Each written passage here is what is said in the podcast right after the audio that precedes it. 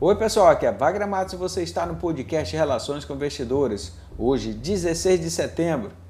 A quarta-feira, os mercados internacionais refletiram as decisões das taxas de juros do Federal Reserve, o Banco Central Americano, e do Banco Central Brasileiro. O Federal Reserve manteve as taxas de juros entre 0 e 0,25% até 2023, mas alertou que a meta de inflação é acima de 2% ao ano. Já o Banco Central do Brasil também manteve a taxa Selic em 2% ao ano. O Ibovespa ficou em queda de 0,62% aos 99.675 pontos, com volume financeiro de 23 bilhões de reais.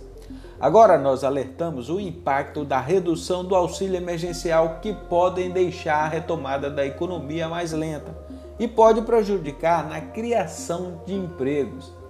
Agradeço a sua atenção, um grande abraço a todos e até mais!